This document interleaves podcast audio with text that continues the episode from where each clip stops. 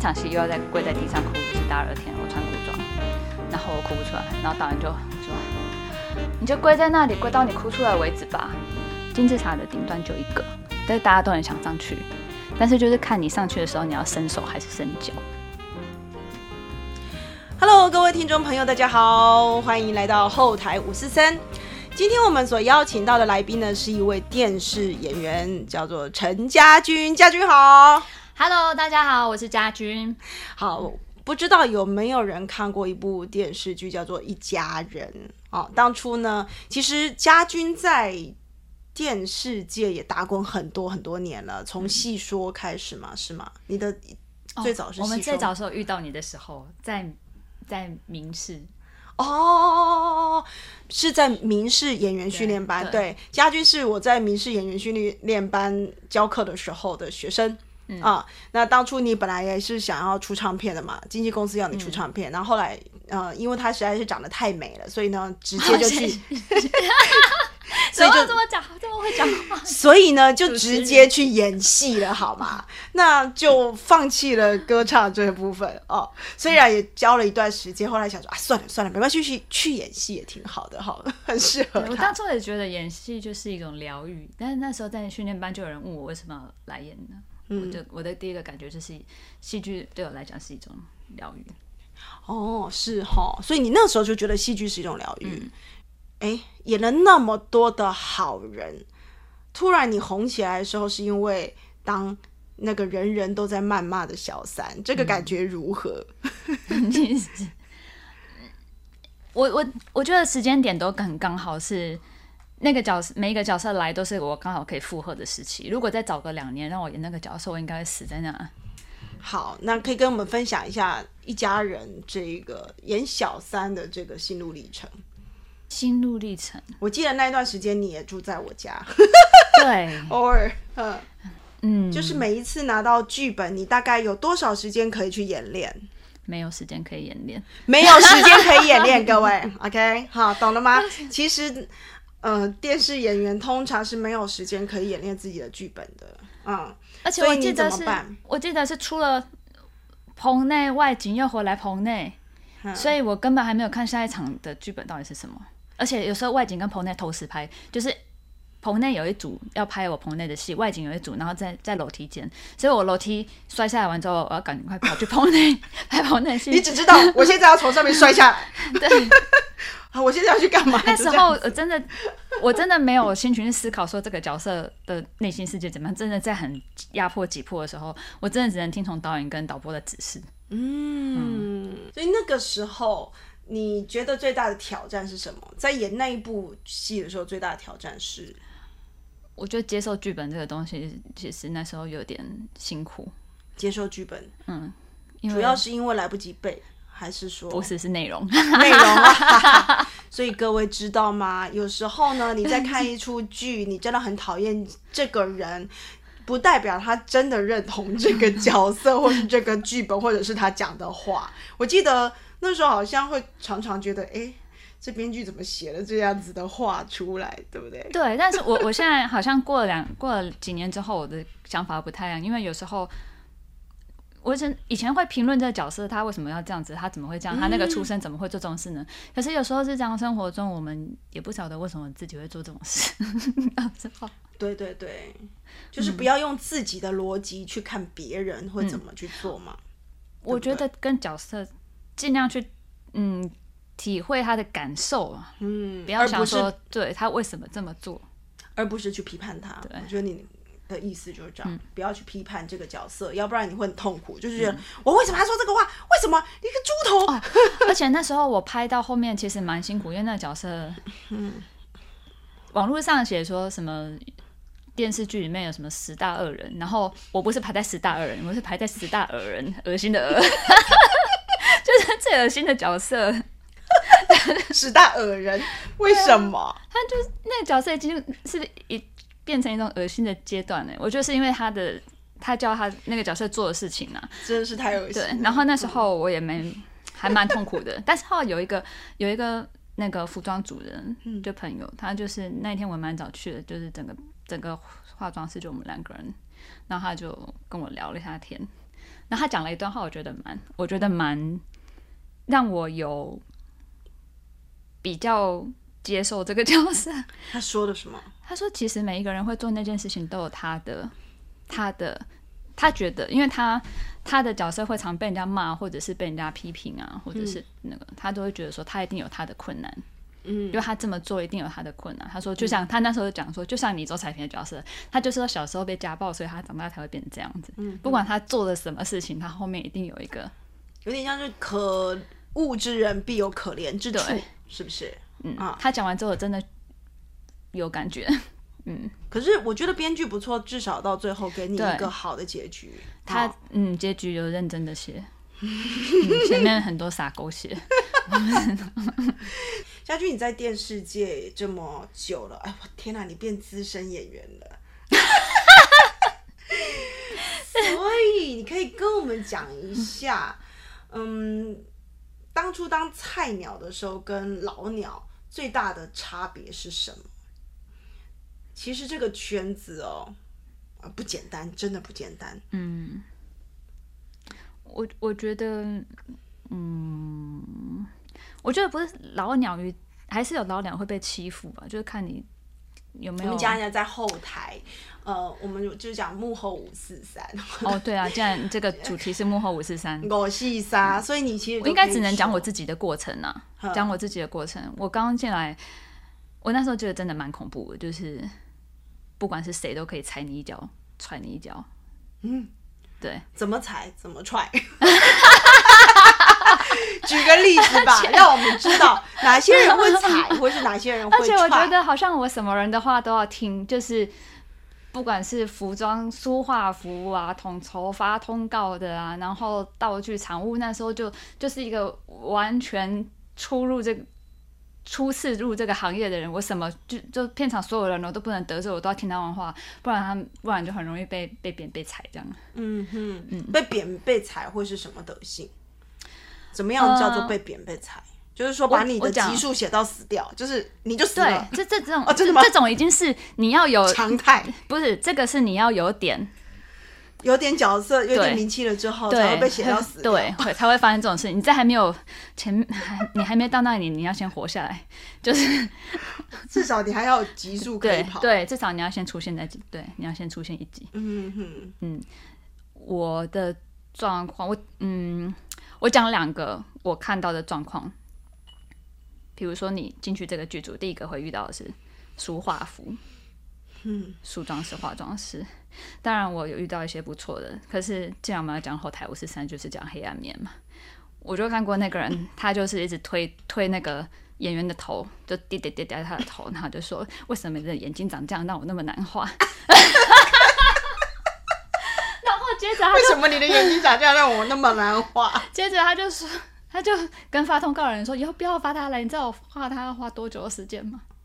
嗯嗯，然后另外一个。呃，另外一个我的同事他更可怜，他是他就是，但是我我嗯，好，先讲他发生的事情好了，就是他我们要去一个地方的时候，都会有一个酒吧，有一个现场的现场的那个伙伴会载我们去下一个拍摄的地点。然后那一天，他把这个演员载过去的时候，时间太早了，前面还有一大场，可能要一个小时、两个小时，所以他就请他先在酒吧，呃，先到，因为他酒吧去载别人，他请他先到摄影车上等坐着休息，这样，摄影车也是一台酒吧这样。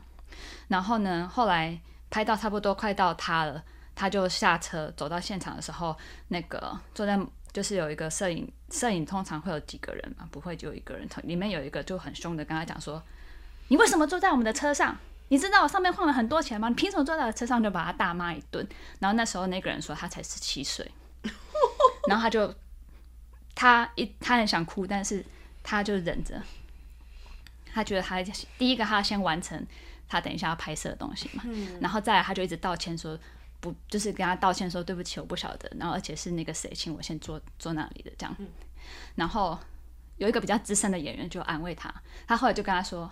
今天如果是我坐在那个车上，你觉得他会这样跟我说话吗？嗯，但是我觉得这样是不不，有一种呢，他是真的只是情绪上，就是他只是凶，他只是发泄。我觉得这个还好，哦有一种是他真的有点。就是有点关系，对就是他的一句话就。可以决定你下一集有没有。Oh my god！还有这样子，所以那时候我都不敢得罪任何人，因为我觉得可能我下一集不知道死在谁手上。哇，嗯好厉害哟、是，嗯，那你也演了一些时装剧跟古装剧，差别在哪里？你觉得那个经验？古装哦，古装主要是戏说嘛，对，古装你演的怎么再怎么奇怪，它就是神怪片。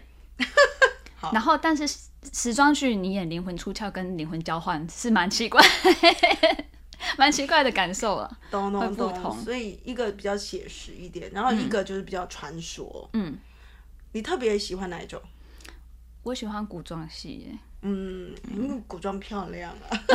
除了 除了古装漂亮之外，我觉得它能够发挥的其实比较多，哦，因为你不管做什么都合理。哦，嗯，你就算长出翅膀也很合理啊。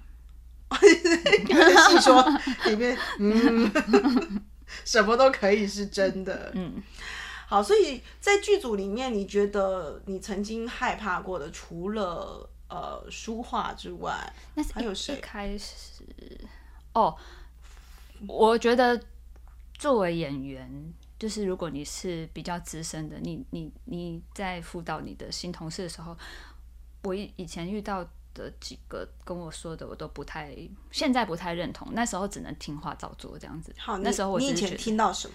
他就说你一定要跟现场所有人都很交交好，就是要好。不管这个导演真怎么讨厌你，反正大家都喜欢你，他也拿你没辙。哦，但是我后来觉得这样是不行的啦，为什么？听起来还蛮有道理的耶。这样不是吧？这样会变变成像公公哎、好，我不懂，就是对公公啊，有什么错？我挖一个洞给你跳。没关系。对啊，变成公公有什么错？以前还有经纪人，我我先跳离开，他他是类似的意思。以前还有一个经纪人，他就跟我说：“你就不能够笑的跟那个 A 一样吗？你看那个 A，你要跟他一样笑，笑在电视上演戏的时候可以笑成那样子，然后你在餐厅吃饭私下的时候，你也要吸引所有旁边桌的注意。”嗯我觉得他们就在复制一条很奇怪的轨迹，就是你没有发觉这个艺人的真正特质，你只是要像他变成某一个人一样。嗯嗯，我觉得是不行的。嗯而且变成公公也不是我想要的。我觉得最最痛苦的应该是我就是做了很多我不想做的事情，例如就像公公。公公是这样，你要去讨好谁吗？，对，哦，哪方面的讨好，我还是很好奇。你可以讲一些你方便讲的，例如说要帮谁倒茶是吗？还是送礼物给谁之类的？这个还蛮常听说的，就是有一些化妆师就会讲说，你每天不是对我来，就是那个这个故那个业界传说这样，他就说你一定要每天早上那个供应我一杯星，供应我星巴克，然后那个人桌上就有好多好多杯，然后比较他喝得完吗？比较资深的演员来坐下给他化妆的时候，他就说：“我、好多杯喝不完，然后一杯给你这样子。某个剧组的化妆师吗、o h my god！呃”业界传说啊。那我自己遇到，我就觉得可能大家跟我讲，我都不能 say no 吧。就是你帮我载一下那个谁，或者是你能不能提早来？然后其实那些原因其实是我不能接受，但是那时候我就会觉得我要在这剧组活下来，所以我只好先接受这样。嗯，那到目前为止，嗯，你有什么觉得？你你看，你现在遇到了好多的长辈，这样讲好了。我记得你的整个过程当中会遇到一些我们讲的好人呢也好，或者是贵呃贵人也好啊。可不可以跟我们分享某一些贵人跟你说过的一些话，能够帮助你度过这个难关？我必须讲哦，其实电视演员真的要非常非常的勇敢，要不然你真走不下去。我觉得电视界跟电影界还真的是不不一样，拍电影跟拍电视真的是两回事。那拍电视真的大部分的时候都像在打仗，对不对？嗯。嗯。嗯，我觉得是他现在想想起来话，我是暂时脑袋没有东西，但是我的感觉是，我正要讲。对，我我想到的他们是他们对我做的事情，因为有一段时间我。前面前期，我为了要在这个业界活下来，我实在做了太多我不想做的事情，违背我自己心愿的事情，所以也有可能是这样的。然后再加上第一个可能想功成名就或者是什么，但是我那时候想要功成名就的背后，我是觉得我要让以前那些看不起人有一天跪下来这样子。但是话我觉得这个可能不是我要的，所以到达一个阶段，我已经可以去 handle 我的戏，跟同时有几部戏在拍的时候，但是我却在那却在那个时候有很严重的那个。嗯，要讲忧郁症还是什么，我也不晓得。反正就是一个很严重的心理的状态，嗯，然后让我没有办法转，就是整个人是很慌神。我要靠吃药才能工作，才能才能不摇晃，然后不翻白眼看天花板。嗯，然后那时候就什么都不想做，但是也很想。就是了结自己这样子，嗯，可是他们觉得很神奇，就是我那时候明明就有两个戏在同时拍，为什么我还会这样？因为他们觉得，对啊，通常很忙的时候，他们觉得你你已经有戏在拍，而且还同时两个戏在拍，你已经是很多人那时候想要的。可是我后来发现，可能那个不是我要的，所以我很痛苦。哦，后来怎么办？就是有一些。就像我刚刚讲的那个俊巴，或者是烈哥，或者是一些我的同事，他们对我做的事情让我觉得有温暖。我真的吃不下。然后他那一天就讲说：“啊，家军怎么没有在现场？叫他上来吃饭啊！我们在外景，在宜兰。”然后他说：“不然来看 view。”然后我一下去看，就黑漆漆的海边，什么都没有，看什么 view。然后他就说。我就是 view，他说他他说他自己是 view，谁俊吧？对，然后他们就留了一个便当，俊吧就是廖俊，对，他们就留了一个便当给我。然后他我在开便当的时候，他就在跟我讲人生怎么样怎么样。其实我有些都不记得，但是他一讲的时候，我就开眼泪就直接这样掉下来。然后他就说哈怎么样，便当不好吃哦，不好吃不要吃哦，这么幽默。对，他说盖起来盖起来，我带你出去。然后他就好温暖哦，他带我去买乐透。为什么买乐透？我后来才知道他为什么要去买乐透。为什么？他买完乐透，他就有他坐下来，我们在那个路边，就路边喝饮料，然后他就说：“其实我买这个乐透，我也想想中啊，但是我不一定每次都中啊。”他就是，他是要跟我说，人生不是每一次都是这么幸运或者是什么，有时候也会共估的时候啊。但是你还是会去买。因为有个希望，所以连买乐透都蛮有哲理的。我觉得他，嗯，他反正他就是带我去买乐透。我那一天晚上觉得好好睡一点这样。然后叶哥也会，他也常跟我聊天。其实没有讲什么大道理，就是会，我觉得聊天呢，不要让我的脑袋在那个对对对负面的东西。所以当时的一些负面的东西都是包括什么？例如说。呃，为什么我做不到嘛？或者是没有哎，那我那时候是觉得，我那时候已经做到了，但是我那时候只是觉得痛苦，然后什么就觉得，我以前很喜欢吃某个蛋糕，但是那时候放在我面前，我觉得反正这就是食物，我也没有什么喜欢不喜欢，就没有太大的是压力过大吧？不晓得，嗯嗯，那时候也不晓得吃东西没什么味道嘛，嗯嗯，也不会特别想吃什么，反正就是它就是食物。然后，但是阶段很快啊！我觉得我跑过，可能是忧郁症、躁郁症一起跑过吧。前面就会觉得什么都不想做，就是最好躺在那里都不要动。然后有时候开车就会很想撞前面的车，这是过程呢，就是这样子过去。前面就是真的很荡，然后后面就很燥。嗯，哦，对我也遇到他，真的遇到几个像我爸爸的。哦，你还遇到？我就很盛在老师，对，陈胜在老师是台湾第一丑角，那时候他演我爸爸，然后我那时候还蛮还没有还没有严重到我不能对话的时候，就一开始我在讲说，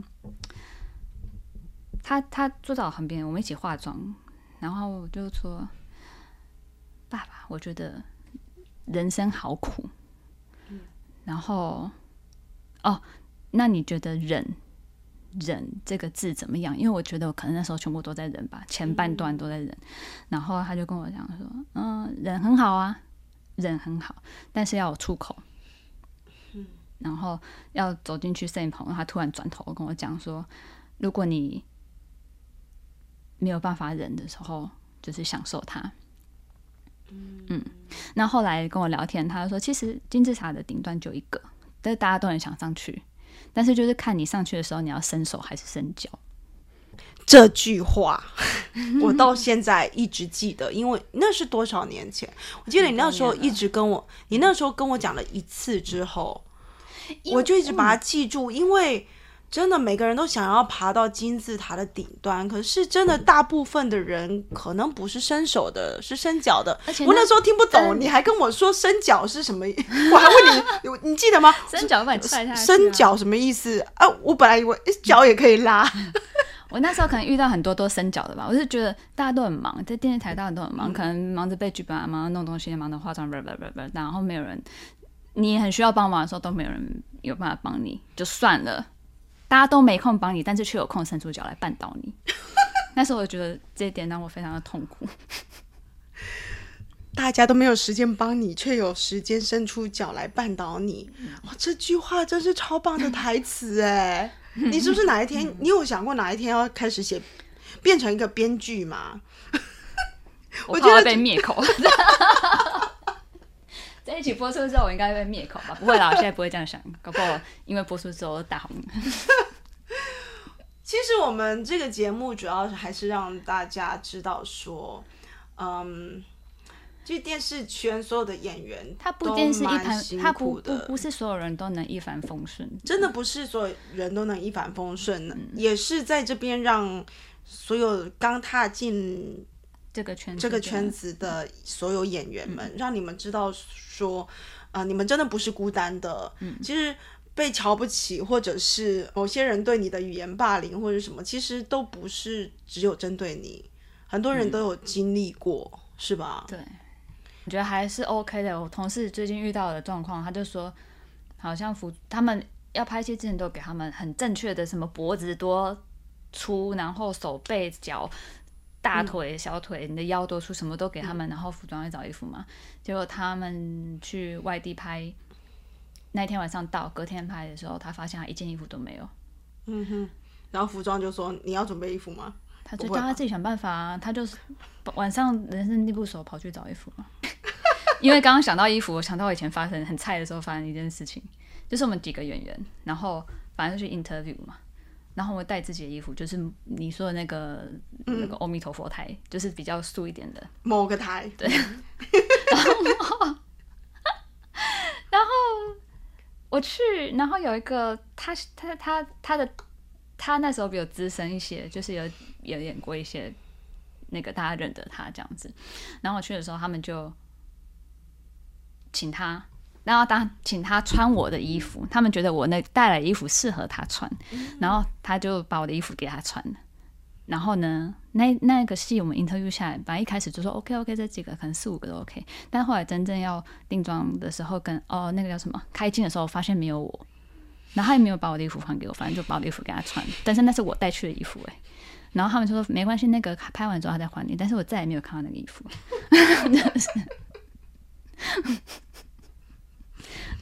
因为你讲衣服，所以我想到，好吧，辛苦了，我只能说辛苦了。所以就什么事都会发生。嗯，所以到目前为止，来我们再分享几个有趣的吧。就除了嗯那几个贵人之外，我知道你跟应姐也很好嘛，嗯，所以她曾经讲过哪些话让你印象深刻？我觉得是他的态度，对他对生活上的态度，嗯让我是欣赏的。但是他就有讲过什么话？其实他那时候我很痛苦的时候，他也有试着想要解决我痛苦，但我很有印象，他一直跟我讲，一直跟我讲，然后我就一直反驳他，我就想他们为什么这样子，不不不，然后他讲到最后，他就，是一种啊，他就没办没办法说服我的那种失落的感觉，没办法讲。嗯，对我补充一下，应姐就是应彩玲哦，应姐，嗯，我小时候好喜欢她哦，超美的。可是即使她讲的，我们她就是我无法听得懂，然后她也无法说服我，也无法安慰到我说她，但是他并没有放弃，就是 好就是继续出来喝咖啡，那嗯，所以你真的遇到很多贵人，所以我觉得有时候不是一句话或是怎么样，就是你的那个让别人的感受，就就就会有帮助了。我觉得不见得是有至少你愿，意去关心一个人。嗯嗯那我们来跟观众讲一下你是怎么踏进这个圈子的，好不好？除了就是你是先，你本来就是从小当想要当演员吗？我小时候想站舞台，我不知道怎么看镜子里面，我觉得我就会模仿那些歌手的样子，然后我就觉得也、还蛮开心的。嗯，可是这个事情好像大家洗澡的时候看镜子都会做，不是吗？但是我那时候不晓得，就觉得哎、这好像就是站在舞台，感觉可能就是这样子吧。那再大一点，就是我大学的时候加入了那个乐团，就是我是键盘手，然后站在舞台的感觉，它是一种兴奋感，有点像喝了能量饮那种爆发的感觉，很嗨，我也不知道为什么，好像去夜店哦，怎么会这样？所以站在舞台上，我没有紧张害怕，也不会发抖，就是反正觉得很嗨，很开心，就是跟着音乐这样。可是等一下哦，站在舞台上跟拍片是两件事。后来为什么选择拍片？嗯，我要讲上帝的安排是什么？是什么机缘？我们这样讲好我我。先讲一个，应该是说当初为什么会想要去参加民事演员训练班？我有这种表演的欲望，嗯然后那个那时候好像很流行那个民视的一个意难忘吧，然后他很红，然后妈妈可能也有看，他看电视，他就觉得我我有对我有到处去投投我的履历啊，去很多奇怪的经纪公司啊，然后他可能觉得很恐怖，就是非主流。我有遇过，他是一个知名的，以前是一个知名的人哦。然后他到台中开了一个经纪公司，然后我去，然后可能还有几个人还要上台表演，干嘛还要审核他们下面打分数。然后我后来才我知道，一直到很后面我才发现，其实他们只是想要你的钱。然后因为我去的时候，他就说啊，你也很好啊，什么的，你可以，他们可以帮我什么推荐谁谁谁。然后接着他就说你爸是做什么的，他想要知道你家有没有钱了。哦，然后我妈就觉得这些都太恐怖了，然后她就看电视，看到那个意难忘的后面就有写说民事训练班，然后什么北中南甄选，我就去了台中的、哦，然后接下来就遇到你，然后我们就开始展开了很奇怪的师生不师生，突然就跟上一次那个蔡舞会一样，现在人就在门外，就是突然不小心又变成闺蜜，怎么办？我是没朋友，但是我的闺蜜居然都是学生，没有，我觉得你是老少通吃，就各种年纪都 OK。好好好。好，那家军，你有没有遇过那种哭不出来的状况？有啊，我刚进去演演古装戏的时候就哭不出来，压力，我觉得哭不出来是压力大的，压力导致于我哭不出来。哦就是你越想要演好，越紧张，或者是有任何那时候都不熟嘛，嗯，进进那个台剧组，任何人都不熟。跟我们分享一下，嗯，某一次的压力，哭不出来的时候的感觉，就是就是呃，这样讲，跟我们分享一下后来那个导演怎么能让你哭出来？那场戏是一定要哭吗？我那嗯，我那一部戏要一直哭，每一集的每一场我都要哭，但是后我都没有办法。然后前面袋子送回去，我们在南部拍嘛，长官看到打电话来骂导演啊，就说为什么他都没有哭，都没有眼泪。然后导演就很无奈，导演就说我没有办法啊，他不哭我也没有办法啊。嗯然后长官就说他不哭你就打他啊，打到他哭啊。然后 我们就还在拍，他就进来。他就进来偷捏我大腿啊，想说看我不会哭，就我一脚把他，我当下反应就一脚把他踹开了，然后他就失败了嘛。然后那一集的袋子又寄回去了，然后长官又看到，他说怎么又没有哭？然后他又打电话来给导演，然后导演受不了了。然后那天我讲快十一点多，快十二点，我那场戏又要在跪在地上哭，就是大热天，我穿古装，然后我哭不出来，然后导演就说：“你就跪在那里，跪到你哭出来为止吧。”然后就放他就放饭，他们就去放饭，我就跪在那边跪了半个小时。真的？后来就哭了，但是我觉得那个哭的好假，就是硬哭硬哭这样。然后旁边的工作人员还就过来说：“家俊，你还你还好吗？你没事吧？”然后我就觉得我跟这个导演水火不容，一定八字犯冲。可是有一天我们还是和好了耶。嗯，怎么和好的？他就是，我就也是大热天的中午，就看到一个老先生。在地上捡石头，嗯，然后他就碎念呢，他就说：“你们这些人为什么现场都不清一下？等下演员要在那边滚啊，等下受伤了怎么办？”我反而看到他捡石头的时候，我就哭了。哎，你真的被感动到了，我是真的哭了。对，哦，后来我们就和好了。我就觉得他不是个坏人，所以有时候让演员哭，不是要去打他 或是捏他，而是你要做一些感动的事情让他哭。然后后来就一路泪腺畅通。是不是一路到底泪腺畅通无阻？太酷了，这个经验太棒了。真的的屋啊！就最后我们请家军给一些想要踏进电视圈的年轻人一些建议。那时候我觉得去明视，虽然对我在演艺事业上的帮助不是这么的高，但是起码他们是非常安全的。嗯，起码我的第一步是安全的。嗯，所以我觉得找一个。有信赖的，嗯，信赖的经纪单位或者是演艺单位是三立呢，也 OK，他起码不会乱了。嗯，华视好像也有嘛，对对对，起码它是要安全的。所以这是一条路，对不对？因为其实我们的学生里面有一些是戏剧系的，或者是嗯，总之就这种表演艺术系的，可能也有些人想要踏进这种影视圈，嗯。那有时候我都会说，你要不要去一下这种训练班？因为其实以前因为我在台中，所以我的资源能够知道的东西很少。然后台中的经纪公司其实蛮恐怖的，所以大部分其实还是建议上来台北吧，对不？是吗？因为电视台都在台北啊。对对，嗯，比较可靠一点。就算你在训练班没有学到什么，你在电视台晃一晃，搞不好，嗯，还会有机会。嗯哼哼哼哼。我们也来给一些刚踏进来、觉得已经快撑不下去的一些演员一些建议，给他们一些话打打气吧。我觉得要看他撑不下去的是哪一个部分呢？你现在目前有遇到吗？有遇到哪一些同剧组的年轻演员，就是新进的演员会遇到的什么样的困难？